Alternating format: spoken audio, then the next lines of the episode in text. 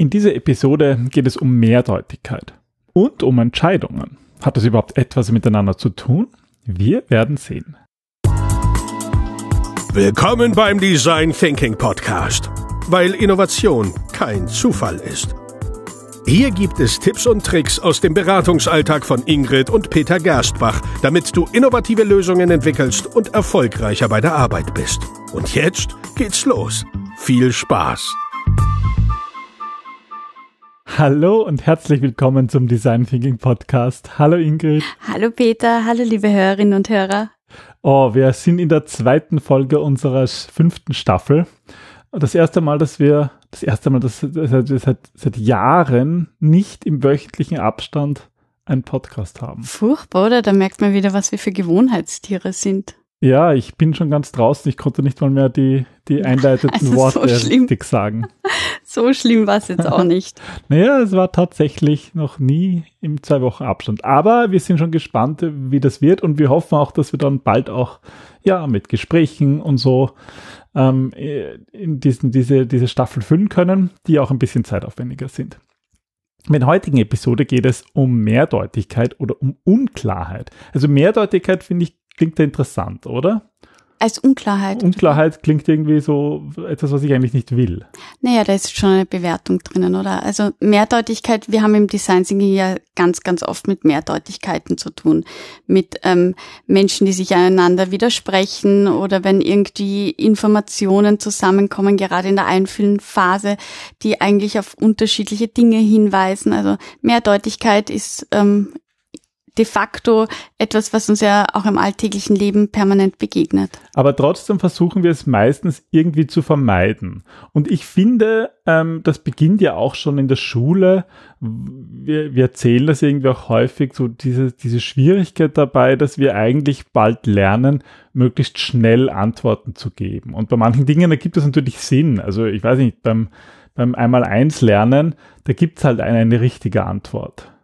Und ich, ich erinnere mich da, unsere Lehrerin in der Volksschule hat das immer so gemacht, da musste man am Anfang in der Früh alle stehen und dann hat sie irgendwie gesagt, sieben mal drei und hat einen angeschaut und wenn der 21 gesagt hat, durfte er sich hinsetzen. Da ich finde das furchtbar, dieses pädagogische Prinzip, da wird mir ganz gruselig. Ich meine, das ist einerseits spielerisch und es ist vielleicht auch gar nicht so schlecht, dass die, die nicht so gut sind, die bleiben länger stehen und müssen sozusagen länger üben. Das zeigt ja gar nicht, dass sie nicht gut sind, oder? Das zeigt ja nur da, dass der Druck irgendwie groß ist und das hat ja mit, mit Gutsein nicht wirklich ja. was zu tun. Und das hat auf jeden Fall, also warum mir das irgendwie einfällt, weil das halt eine Sache ist, wo es irgendwie ein eindeutiges Ergebnis gibt. Aber damit werden wir halt auch nicht auf die Welt vorbereitet, die nun mal nicht eindeutig ist. Und das ist, glaube ich, viel mehr das Problem, weil diese, ähm, diese schnelle Entscheidungsfindung, diese ja, Entscheidungsfreudigkeit unserer Gesellschaft führt ja auch dazu, dass wir sehr stereotypisch denken. Also dass es irgendwie dazu führt, dass wir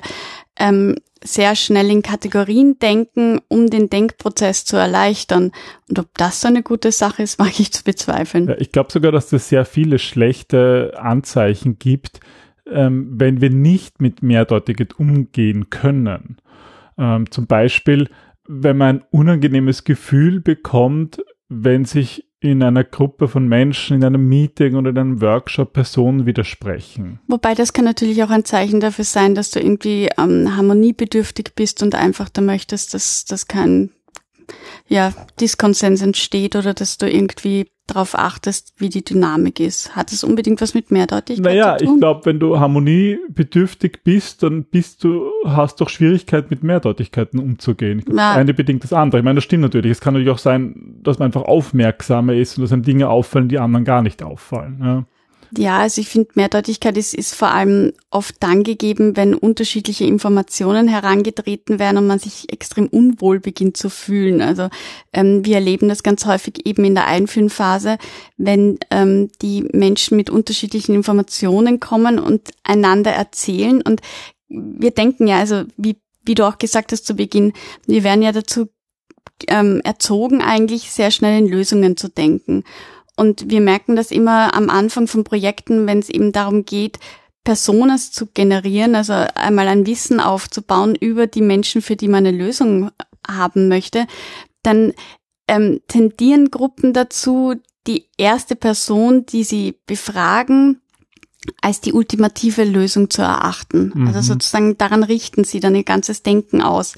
Und wenn dann zum Beispiel eine andere Gruppe kommt, die einen, eine Person befragt hat, die ganz anderer Meinung oder Ansicht ist, dann wird es innerhalb der Gruppe immer sehr spannend. Ja, das wird manchmal abgelehnt, aber eigentlich sollte ja das Ziel sein, dass das irgendwie spannend genommen wird. Also irgendwie, äh, es ist ein, ein, ein Anzeichen, dass jemand oder eine Gruppe einen schlechten Umgang mit Mehrdeutigkeit hat, ist nicht nur, dass man vielleicht ein unangenehmes Gefühl in so einer Situation bekommt, sondern vielleicht auch, wenn Entscheidungen meistens sehr schnell getroffen werden. Ja, dann will man das nämlich vermeiden. Das ist ja häufig wieder Entscheidungsfreudigkeit als eine positive Eigenschaft gesehen, aber sie ist halt so ein bisschen der Gegenteil von der Fähigkeit, auch mit Mehrdeutigkeit umzugehen. Mhm. Du hast ja, hast du nicht sogar für deine Recherchen einen, einen Test gefunden? Ja, also da gibt es einen Test ähm, von Ari Kruglanski, der hat eigentlich so dieses Thema ähm, unter, dem, unter dem englischen Begriff Need for Closure, NFC,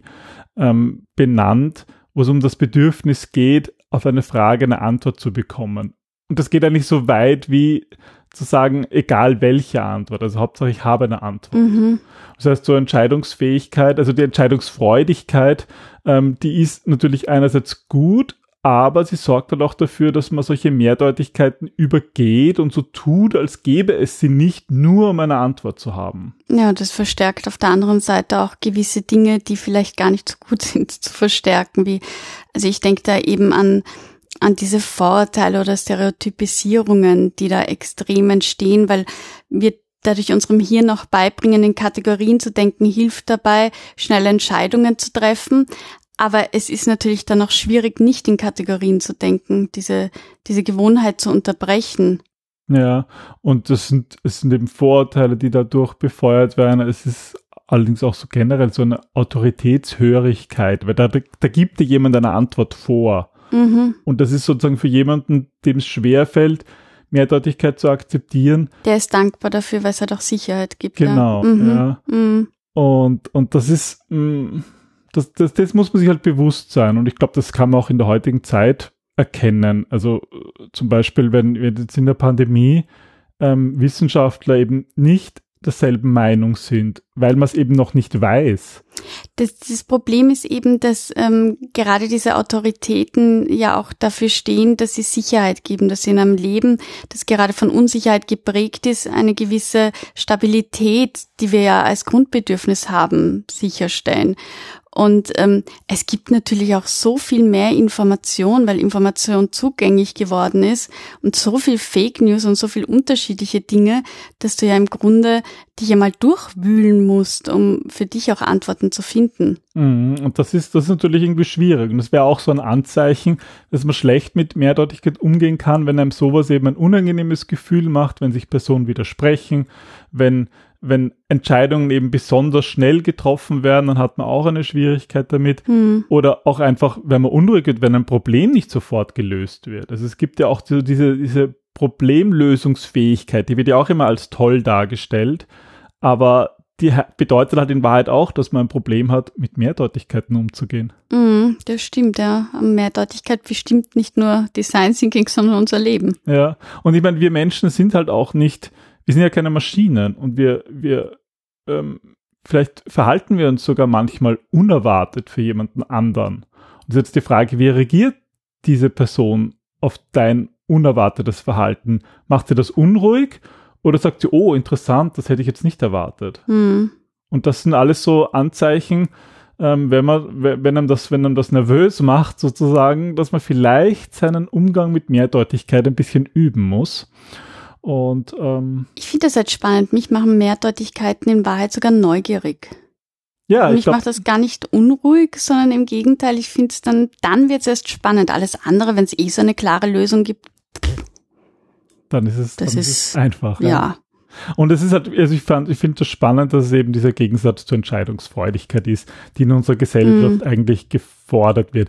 Und, und ich glaube, das erleben wir ja auch in Projekten häufig, Entscheidungsfreudigkeit wird ja vor allem von Führungskräften erwartet? Naja, natürlich, weil es irgendwie ähm, gerade im Design Thinking, wo es immer extrem schwierig ist, auch zu Beginn zu sagen, wir wissen nicht, wie lange jetzt wirklich das Projekt dauern wird, weil wir wissen nicht, mit ja. welchen Informationen wir konfrontiert werden, ähm, spielt es immer eine große Rolle, weil da viele Entscheidungen getroffen werden müssen. Und es müssen ja auch viele Mikroentscheidungen getroffen werden. Wen befragen wir, wen befragen wir nicht und, und, und. Also du musst auf der einen Seite sehr entscheidungsfreudig sein, um auch weiterzukommen. Auf der anderen Seite äh, musst du diese mehrdeutigen Informationen umgehen können und in den allermeisten Fällen hast du dann auch noch das Management im Knack sitzen, das irgendwie ähm, darauf pocht, schnell eine Lösung zu finden. Ja, und wir merken das wirklich in unseren Projekten, weil halt, hm, so wie du ja auch anfänglich gesagt hast, Design Thinking lebt von dieser Mehrdeutigkeit. Wir haben das eigentlich in jeder Phase. Also natürlich haben wir es extrem in der Einfühlenphase. Da wollen wir ja noch keine Entscheidungen treffen. Mhm. Da wollen wir offen bleiben. Da wollen wir Empathie aufbauen. Und dass gerade dann von Führungskräften, die gewohnt sind, schnell Entscheidungen zu treffen, dass die dann Druck machen, jetzt haben wir genug Leute befragt, jetzt mhm. müssen wir Entscheidungen treffen, zack, zack, zack. Mhm. Ja, aber wir eigentlich so im, im Design Thinking Prozess noch gar nicht so weit sind. Mhm. Ja, das gehört irgendwie dazu. Ja, und auch beim Definieren, also in der Phase vom Definieren, da wollen wir Muster finden. Und das kann halt auch manchmal länger dauern. Also ich finde gerade beim Definieren ähm, ist es auch immer ganz spannend, wenn man unterschiedliche Fragestellungen hat. Also es geht ja darum, dass du einmal die Information, die du in der ersten Phase gesammelt hast, ähm, synthetisierst und irgendwie analysierst, schaust, was herausgekommen ist. Und dann ist es durchaus sinnvoll, auch widersprüchlichen Hypothesen nachzugehen, weil die auf unterschiedliche Lösungen führen. Und im Design Thinking arbeitest du ja auch mit Big Problems, also so vertragten Problemen, wo es eigentlich ähm, keine eindeutige Lösung geben kann. Und je unterschiedlich verzweigt die Wege in der Definieren-Phase werden, je widersprüchlicher sie werden, desto spannender wird das Ganze. Ja, das, das zeigt, wo man vielleicht noch ähm, Informationen einholen mhm. muss, wo man oft noch Situationen besser beobachten muss oder Menschen äh, befragen muss. Aber das zeigt halt auch, auch, auch in der Definieren-Phase, äh, äh wird es uns eigentlich erst bewusst, wie mehrdeutig Situationen mhm. sind und dass Probleme nicht eine einfache Lösung haben. Weil sonst hätte man von vornherein nicht Design Thinking gebraucht, wenn es die einfache Lösung gibt. Das stimmt, ja. Aber das ist halt auch hier wieder, dass wir doch öfters merken, dass Führungskräfte genau da mit dieser Mehrdeutigkeit so ihre Schwierigkeiten haben. Ja, eben, weil es eben nicht eine schnelle Entscheidung ermöglicht. Aber das ist halt auch das Wesen von komplexen Problemen. Mhm. Und sogar im Ideen generieren begegnen uns das eigentlich immer wieder, weil da heißt es ja häufig, dass es eigentlich zumindest anfangs keine guten oder schlechten Ideen gibt, sondern einfach mal nur Ideen da sind. Ja, und die dann auch miteinander kombiniert und, und ähm, verarbeitet werden müssen und aufeinander aufgebaut werden müssen. Und das ist auch schwierig, eben nicht in Kategorien zu denken, ja, also nicht in gute Idee, schlechte Idee kann funktionieren, kann nicht funktionieren, sondern auch mal auszuhalten, in ähm, Lösungen zu denken, die wir vielleicht am Anfang nicht greifen können.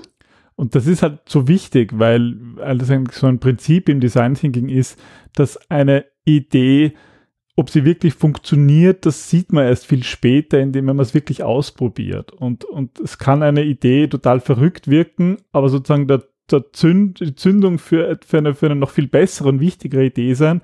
Und eine Idee kann relativ langweilig wirken, aber genau das sein, was dann das Produkt oder die Dienstleistung erfolgreich macht. Ja, und da sind wir auch wieder dann beim Experimentieren eben, wie du gesagt hast, dass man etwas ausprobieren muss und dass man deswegen ich, ich spring ganz kurz in meinem Gedanken, weil mir das gerade sehr wichtig erscheint. Wir haben ja am Anfang ähm, für die Recherche dieser Episode auch darüber gesprochen, ob die Entscheidungsfreudigkeit nicht ein bisschen ein Widerspruch ist zur Offenheit für Neues, was man hat als ähm, ja, Persönlichkeitsmerkmal, wenn man jetzt auch vom Big Five Test ausgeht.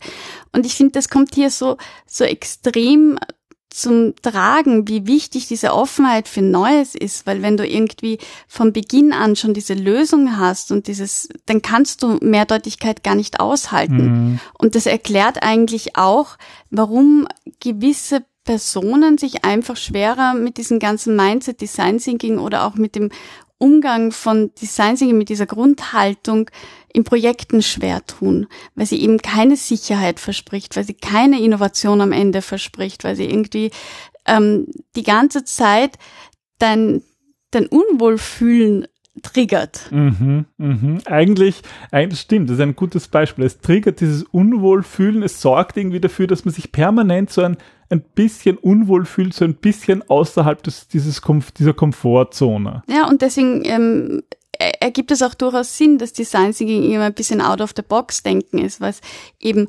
außerhalb dieser Komfortzone, du musst dich unwohl fühlen, um ein Problem zu lösen einerseits, also du musst ja, um Probleme wirklich gut lösen zu können, das so verinnerlichen, dass du selber den Drang spürst, es zu lösen, aber du musst halt auch permanent damit umgehen, dass du immer wieder neue Informationen bekommst, die dein bisheriges Denken auf den Kopf stellen und bisheriges Denken, nicht nur im Sinne von, was wir vom Projekt Anfang bis jetzt gelernt haben, sondern auch, was meine kompletten Erfahrungen mit der Welt, wie ich sie bis jetzt erlebt habe, betreffen. Ja, das ist ja auf der anderen Seite dann auch wirklich das Spannende an Design Thinking, dass man wirklich selber lernen kann und das ist auch schön, andere bei dieser Lernerfahrung auf dieser Reise mitzunehmen und zu sehen, ja, wie sich da der Horizont erweitert, wenn man eben genau so denkt und Mehrdeutigkeit zulässt. Absolut. Ich finde nur, es erklärt eben auch, warum manche Leute nicht mit Design Thinking können und dass das auch absolut in Ordnung ist.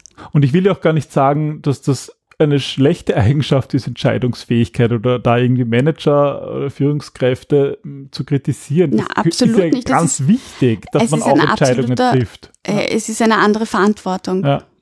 Es gibt auch so diesen Begriff der Analysis Paralysis, also dass man sozusagen so lange analysiert, dass man paralysiert wird davon, dass man plötzlich nicht mehr nur noch im Nebel mm. sich fühlt. Und da muss man natürlich auch raus und kann jetzt entweder warten, dass Klärung kommt, aber vielleicht kommt sie auch nie oder man trifft halt Entscheidungen. Ja, oder die Personen, die immer wieder hüpfen zwischen den Entscheidungen. Das ist ja auch irgendwie nicht so einfach. Also es ist absolut, absolut was Wichtiges. Also es hat beides seine Begründung und seine Berechtigung. Ich finde es nur irgendwie spannend, wie wichtig es ist, als Design-Thinker Mehrdeutigkeit zu mögen, zu lieben, es auszuhalten und trotzdem auch in der Lage zu sein, was im Grunde auch wieder ein Widerspruch ist, Entscheidungen zu treffen. Ja.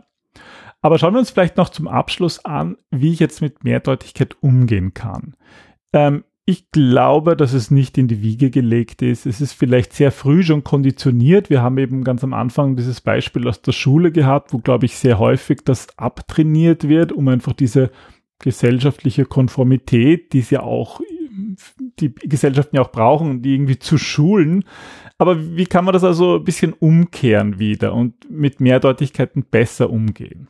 Also ich glaube, der allerwichtigste Tipp in dieser Beziehung ist, ähm, dass so wie du auch sagst, dass man sich neu antrainiert, dass man einfach diese Offenheit sich bewusst macht, dass es da jetzt mehrdeutige Wege gibt, dass man es aushalten kann. Also auch mhm. ein bisschen so ähm, die Zeit, wie lang man etwas aushält, was sich nicht gut anfühlt, sozusagen ähm, ausweitet und dass man auch. Jetzt denke ich gerade irgendwie an unseren Hund, ja, den man langsam beibringen muss, allein zu bleiben. Mhm. Und das geht nicht, oder auch bei einem Kind ist es ja dasselbe, das geht nicht von einem zuerst lässt man, ist man immer beim, beim, beim Hund oder beim Kind und dann lässt man plötzlich für eine Stunde komplett allein. Das funktioniert nicht. Das muss man langsam antrainieren. Und vielleicht ist es da auch so. Da ist es auch so, genau, auch zu sagen, ich weiß es nicht. Ja, also ähm, ich begleite gerade eine Führungskraft und da ist eine der schwierigsten Aufgaben, die er hat, ähm, dass er das Gefühl hat, dass er permanent immer jede Antwort wissen muss.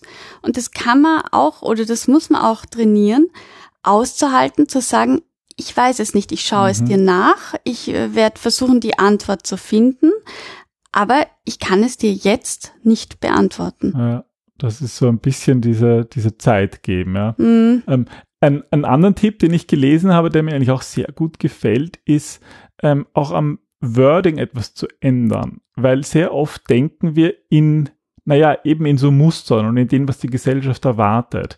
Wir ähm, denken zum Beispiel darin, wie man sich verhalten sollte, was man tun sollte. Mhm. Und viel besser wäre allerdings zu denken, was könnte ich tun? Und Mhm. dadurch denke ich in Optionen Ja. Und nicht in Dogmen. Mhm, Es macht die Wege offener, weil es unterschiedliche, wie könnte ich das noch lösen? Ja, also wenn ich, wenn ich sozusagen wenn mich diese, wenn diese Mehrdeutigkeit sich ungut anfühlt für mich, dass ich nicht denke, oh, ich sollte jetzt dies und das machen, weil das macht diesen Druck, sondern Mhm. so, was könnte ich machen? Und das, ja, das glaube ich, ist, ein, ist eine gute Hilfestellung. Ein Wort ist ein Zaubermittel, ja. Absolut, ja.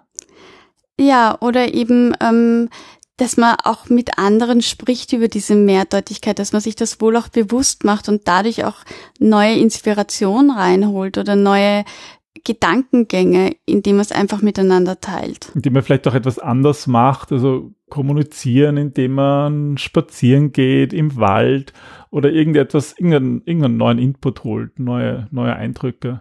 Oh ja, und am, am wichtigsten ist, glaube ich, dass man eben nicht die Vogelstrauß-Taktik anwendet, sondern einfach auch mal beginnt und loslegt und sich denkt, ähm, was ist das Schlimmste, das passieren kann? Starten wir los. Ja, also auch in dieser Mehrdeutigkeit zu entscheiden, auch wenn noch Unklarheit besteht, ist auch wichtig, aber man sollte sich halt bewusst sein, dass diese Unklarheit besteht und dass möglicherweise die Entscheidung falsch war und dass dieses Ich weiß nicht, von dem du am Anfang gesprochen hast, vielleicht, vielleicht immer noch gilt. So ist es. Ja, ich hoffe, uns euch hat diese Episode gefallen, rund um Unklarheit und rund um Mehrdeutigkeit. Und wir konnten hoffentlich auch auflösen, warum das eigentlich auch sehr viel mit Entscheidungsfreudigkeit zu tun hat. Ähm, wir wünschen euch eine wunderschöne Zeit, zwei schöne Wochen bis zu unserer nächsten Episode. Stimmt. Wir freuen uns, euch wieder zu hören. Wir möchten uns auch bedanken für die vielen positiven Bewertungen auf den diversen Podcast-Plattformen wie Apple und Spotify. Die freuen uns wirklich und geben uns auch Motivation, mit diesem Podcast weiterzumachen. Es sind ja mittlerweile wirklich schon viele Jahre und wir freuen uns über alle, die schon lang dabei sind und auch über alle, die neu dazugekommen sind. Ja, danke auf jeden Fall fürs Mithören und wir sagen bis zum nächsten Mal. Bis in zwei Wochen. Bis dann. Tschüss. Tschüss.